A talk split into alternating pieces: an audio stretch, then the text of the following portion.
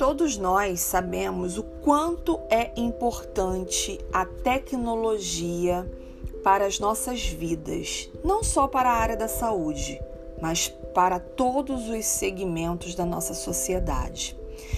Todos nós sabemos que produzimos tecnologias o tempo todo tecnologia leve, tecnologia dura, tecnologia leve dura, tecnologia assistencial, tecnologia educacional, tecnologia gerencial, tecnologia relacional e uma série de outras tecnologias.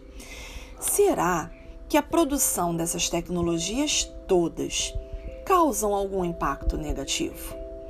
Será que existe alguma metodologia para avaliar esses tipos de tecnologia?